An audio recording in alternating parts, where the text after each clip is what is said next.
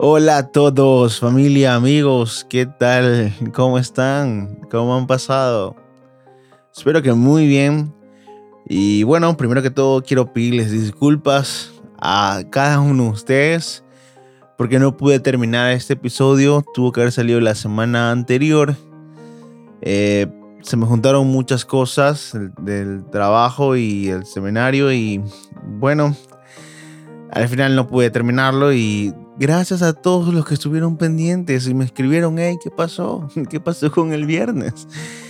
Y muchísimas gracias porque de alguna manera mostraron su interés, ¿no? Y gracias a esto, ¿no? Gracias al apoyo de ustedes, esto ha ido ganando espacio, ha ido creciendo, hemos ido creciendo juntos ustedes. Y eso me reta a prepararme mucho más, eh, a poder leer más, a poder encontrar las palabras correctas para comunicar el mensaje correcto, ¿no? Eh, estoy muy feliz por lo que estamos haciendo y una vez más, muchísimas gracias. Y bueno, que, eh, el episodio de hoy vamos a seguir, es la segunda parte del, del capítulo número 9 del Evangelio de Juan. Y si no has escuchado el capítulo anterior, te, invito a que lo puedas hacer, ¿no? Pero vamos a entrar solo para poner un poco de contexto. Em, Jesús acaba de, sanar a un ciego, ¿no? Un ciego de nacimiento y había utilizado un método poco conservador y bastante controversial. Había escupido en el suelo y mm, vamos a darnos cuenta, o sea, la verdad para que alguien pueda hacer lodo en el suelo Mm, tuvo que haber habido una cantidad sustancial de saliva, ¿no? Algo no tan agradable. Entonces le puso este lodo en los ojos y luego le dijo que se vaya a lavar y, en fin, lo sanó. Entonces, tremendo milagro, ¿no? Eh, solo como un dato interesante, es que en Juan, en Juan capítulo 9, versículo 7, lo envía, cuando lo envía a lavar al estanque, el estanque se llamaba Siloé, que significa enviado, y era un agua que venía debajo de un manantial. Y dentro del Evangelio de Juan, Juan presenta a Jesús como el enviado más de unas 20 veces, solo para que lo tengas presente. Y vamos a... El episodio de hoy es acerca de otro tipo de ceguera. Vamos a partir del versículo 13. Vemos que hay otro tipo de ceguera que Juan la, ah, la presenta de una manera como que fuera más peligrosa que la ceguera que tenía nuestro aquel amigo el ciego, ¿no? El de nacimiento. Y si ya has caminado algún tiempo en el camino de la fe y has aterrizado sobre tu vida ciertos criterios, posturas sobre ciertos temas, ¿Sabes a lo que me refiero, verdad? Hmm.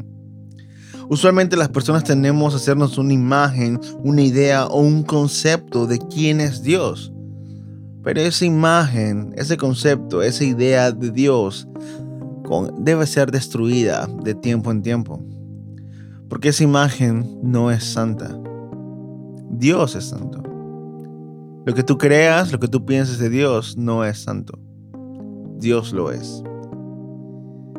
Y yo creo que cada cristiano debería mínimo releer esta porción de la Biblia un par de veces al año. Ese es uno de los episodios en los que dices, mm, cuidado, tienes que ir lento, te puedes meter en problemas. Em, pero primero me lo predico a mí mismo, me lo hablo a mí mismo y bueno, y si, si te cae o si te alcanza, Estoy seguro que es el Espíritu Santo que te está hablando, ¿no? Eh, los judíos, eh, los fariseos tenían esta imagen, ¿no? De lo que creían cómo debía ser el Mesías. Esa misma imagen que mencionamos hace un momento, que a veces esa idea, ese concepto que nos hacemos de Jesús debe ser destruido y a Jesús le encantaba hacer eso. Él se les presentó como un Mesías que ellos no esperaban. Les destruyó, le fascinaba, les, les destruyó la idea que tenían del Mesías. Ellos esperaban un Mesías político, con un ejército, un gran poder militar que los librara del imperio romano. Pero Jesús se presenta de otra manera completamente diferente. Así que, ¿qué mejor que empezar esto leyendo? Vamos a ver lo que nos dice el texto. Juan 9, versículo 13, dice que llevaron ante los fariseos al que había sido ciego y, es, y era día de reposo. Yo creo que Jesús lo hizo a propósito. Cuando Jesús había hecho el lodo y le había abierto los ojos, volvieron pues a preguntarle también a los fariseos cómo había recibido la vista. Le estaban interrogando al ciego. Y él les dijo, bueno, pues él me puso lodo sobre los ojos y me los lavé y ahora puedo ver. Entonces algunos de los fariseos decían, ese hombre no procede de Dios, porque no guarda el día de reposo. Hmm. ¿Has escuchado eso antes? Mm, ¿Te suena familiar? Ah, eso no es de Dios. Mm porque míralo cómo está vestido. No, no, no, no, e, esa música no es de Dios. No, porque suena así toda estrondosa y suena como del mundo, aleluya. No, no, es que eso no puede ser de Dios. Mira cómo anda con esos jeans rotos y ese pelo como lo carga. Y después de esto, los legalistas, perdón, los fariseos no le creían que había sido ciego de nacimiento, así que llamaron a sus padres para interrogarlo. Vamos a seguir leyendo. Um, y le preguntaron diciendo, ¿este es vuestro hijo? El que vosotros decís que nació ciego. ¿Cómo pues ve él ahora? Y sus padres respondieron y le dijeron, sabemos que este es nuestro hijo y que nació ciego pero como puede ver ahora, no lo sabemos. Y quién le haya abierto los ojos, pues tampoco le sabemos. Y así que como que ya está grandecito, ¿no? Ya tiene su edad suficiente y pregúntenle a él. Y todo esto lo dijo con miedo. Porque ya los fariseos habían dicho que aquel que proclamara a Jesús como el Mesías iba a ser expulsado de la del templo. Y vamos a, ver lo que sucede, ¿no? De repente nuestro amigo, que era un ciego, comenzó a encontrar oposición por todos lados. Quizás hubiera dicho, ¿sabes qué? Mira, mejor estando ciego. Porque sus vecinos no le creían. Sus padres, en estar, en vez de estar contentos porque su hijo había recibido la vista, de alguna manera se negaron a defenderlo. Ahora puedes ver lo que hace la religiosidad, qué es lo que hace el legalismo, qué es lo que hace este grupo de perseguidores de la sana y divina doctrina.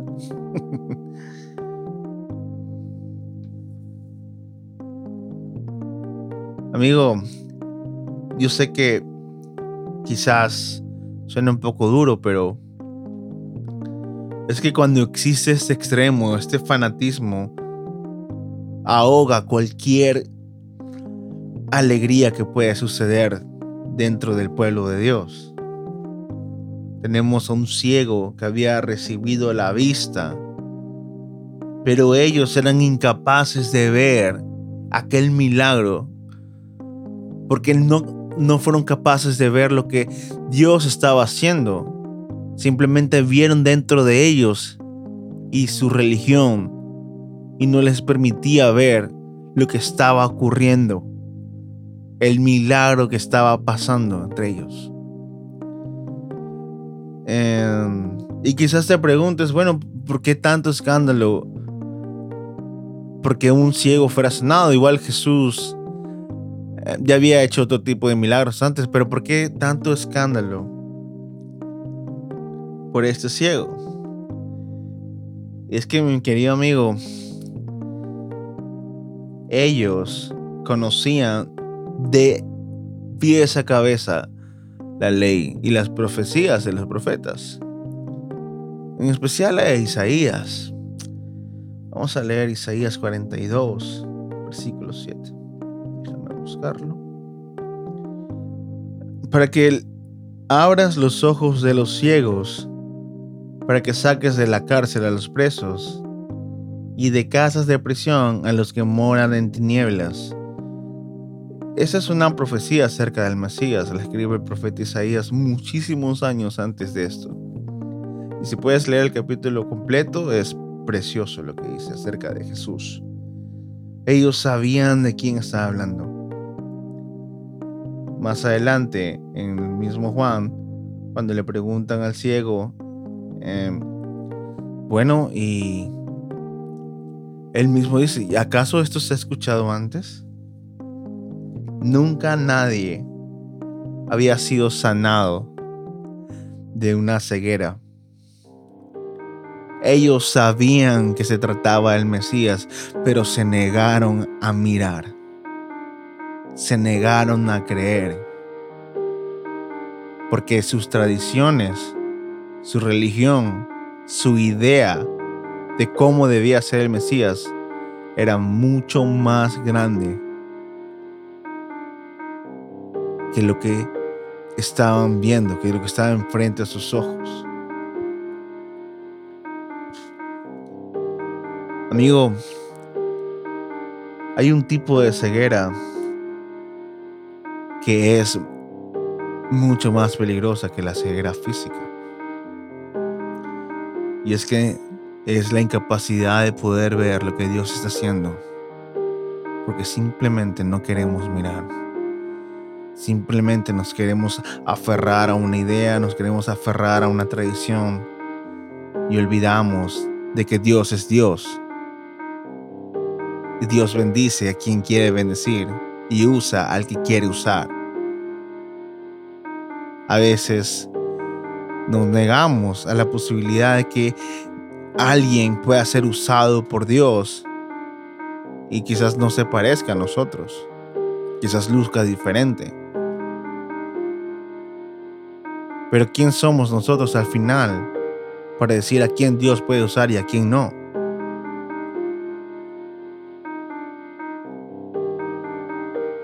Hay alguien que se llama Charles Spurgeon. Vamos a decirle Carlos. Carlos Spurgeon es un gran predicador, uno de los muy grandes. Estuve leyendo su biografía y dice que se le atribuyen unos 10 millones de personas que se entregaron con sus predicas. Tremendo hombre de Dios. Dijo algo que me encantaba. Dice, no es nuestra pequeñez lo que estorba a Cristo, sino nuestra grandeza. No es nuestra debilidad lo que estorba a Cristo, es nuestra fuerza. No es nuestra seguridad la que estorba a Cristo, es nuestra supuesta luz que detiene su mano. Cuando creemos que sabemos todo, cuando creemos que es por nuestra fuerza, que es por nuestro esfuerzo, eso detiene la mano de Dios. Porque sabes qué?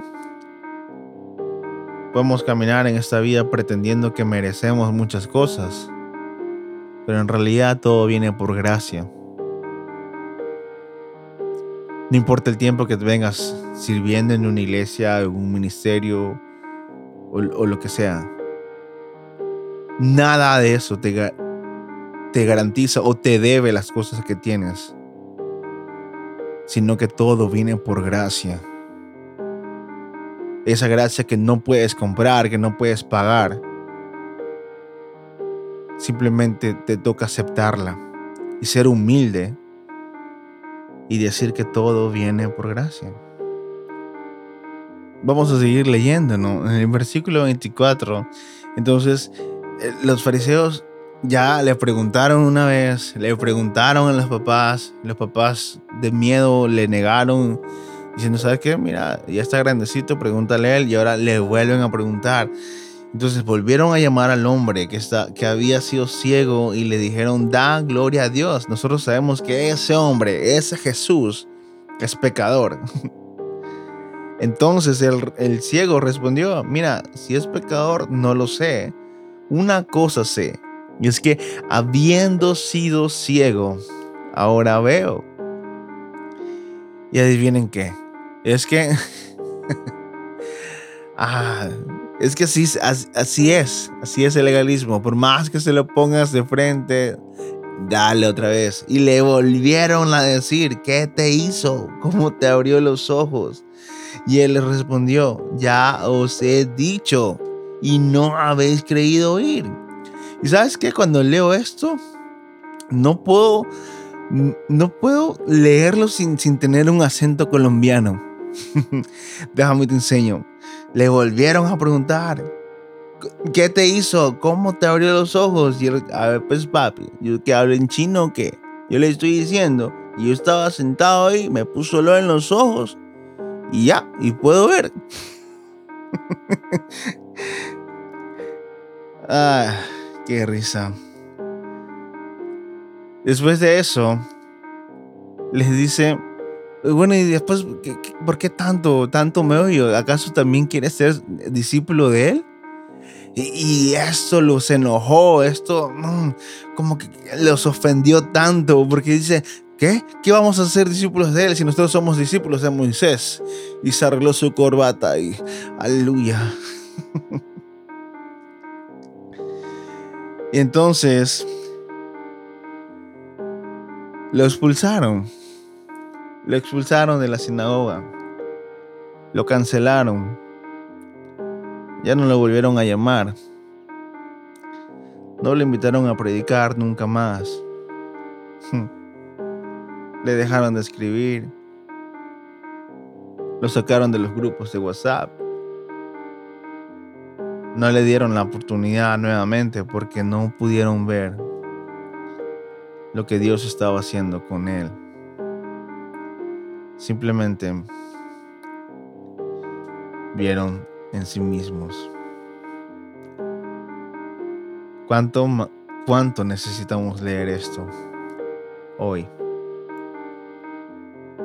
¿Cuánto hoy más que nunca necesitamos leer esto? Primero nosotros. Yo leerlo cada vez. poder entender que Dios sigue trabajando, Dios sigue obrando, que hay personas que están en su proceso y debemos abrazarlos. Debemos ser tolerantes como Dios lo es con cada uno de nosotros. Él nos encuentra en el camino que estemos pasando, en la etapa en la que estemos, Él nos encuentra. Pero no, a veces cerramos nuestros ojos, cerramos nuestras manos y no queremos abrazar nada más que no esté dentro de nuestros paradigmas. Y aplica para el otro extremo. Aplica para aquellos jóvenes que están descubriendo y están iniciando y, y creen que saben todo, creen que se vuelven no sé, intolerantes, se vuelven prepotentes, pretendiendo que no, él no me va a venir a decir lo que tiene que decirme porque no son actuales, no, su, ya lo que ellos tienen ya no es relevante para nuestra época y, y te vuelves orgulloso y no eres capaz de escuchar el consejo. También es el otro extremo, ¿verdad? Cuando no quieres entender que Dios también habla a través de las personas y no necesariamente las que nos gustan. Mi pastor hizo una serie que me fascinó, me voló la cabeza. Ojos abiertos en tiempos cerrados. Sobre todo ahora, ¿no? Estamos viviendo en crisis, hay problemas y la pandemia. Hay que mantener los ojos abiertos, expectantes. Es como que mm, debemos estar como que, ¿qué va a hacer Dios ahora? ¿Y dónde está? Mira, se está moviendo por aquí, se está moviendo acá. Hay personas que ven al diablo en todos lados. No, eso es el diablo y el diablo y el diablo y el diablo. Yo prefiero ver a Dios en todos lados. Creo firmemente en la omnipresencia de Dios y Él habita aún en el lugar más oscuro, donde creemos que no hay salvación. Dice la palabra de Dios que hmm, donde, donde abundó el pecado, sobreabundó la gracia. Hmm. Ah. Si tan solo pudiéramos ver como Jesús nos ve. Si pudiéramos amar como Jesús nos amó. Este mundo creería que en quien nos envió. Creería en el amor de quien nos envió. Luego Jesús al enterarse que lo habían expulsado,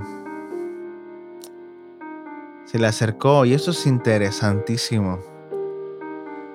Porque tiene una conversación con el, el ex ciego. Em, Jesús, versículo 35. Yo Jesús que le habían expulsado y hallándole le dijo, ¿crees tú en el Hijo de Dios? Respondió él y le dijo, ¿quién es, Señor?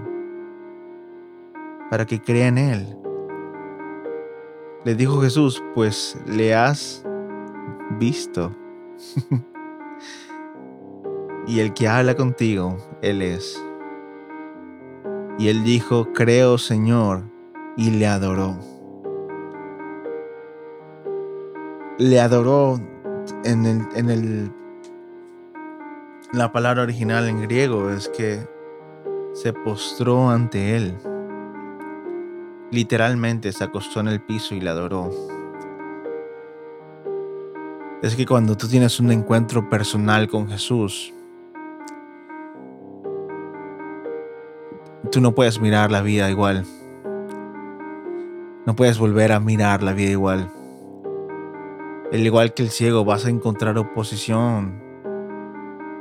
Van, unos van a querer alegrar tu, van a querer opacar la alegría de ese momento diciendo, ah, no, se te va a pasar. Y probablemente con el tiempo no tengas el mismo hype, pero la convicción que tienes de lo que ese momento significó para tu vida tienes que guardarla, porque si no te vas a volver en un legalista, te vas a volver en un fariseo. No permitas que otras callen lo que Dios ha hecho en tu vida.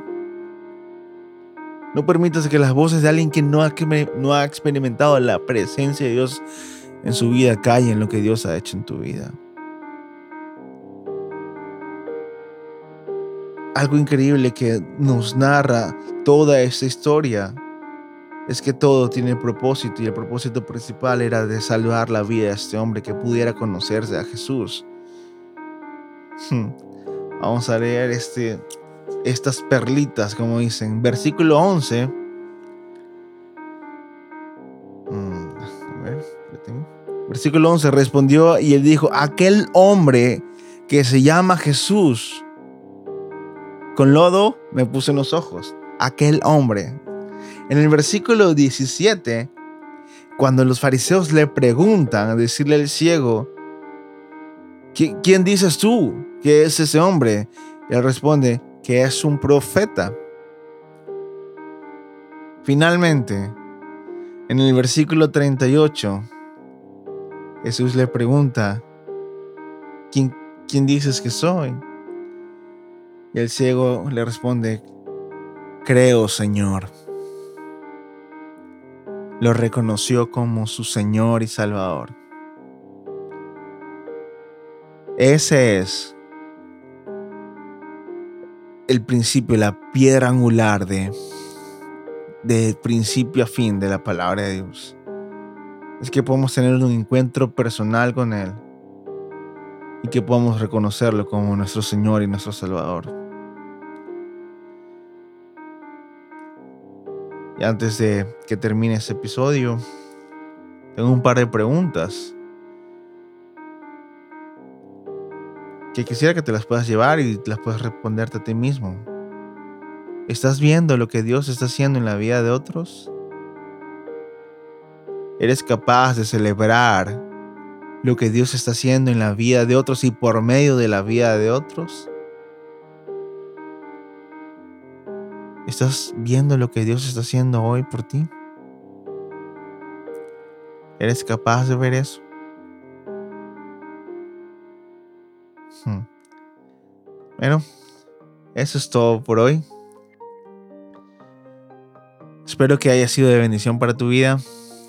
No olvides, por favor, compartirlo para que otras personas también puedan escucharlo y puedan ser bendecidos.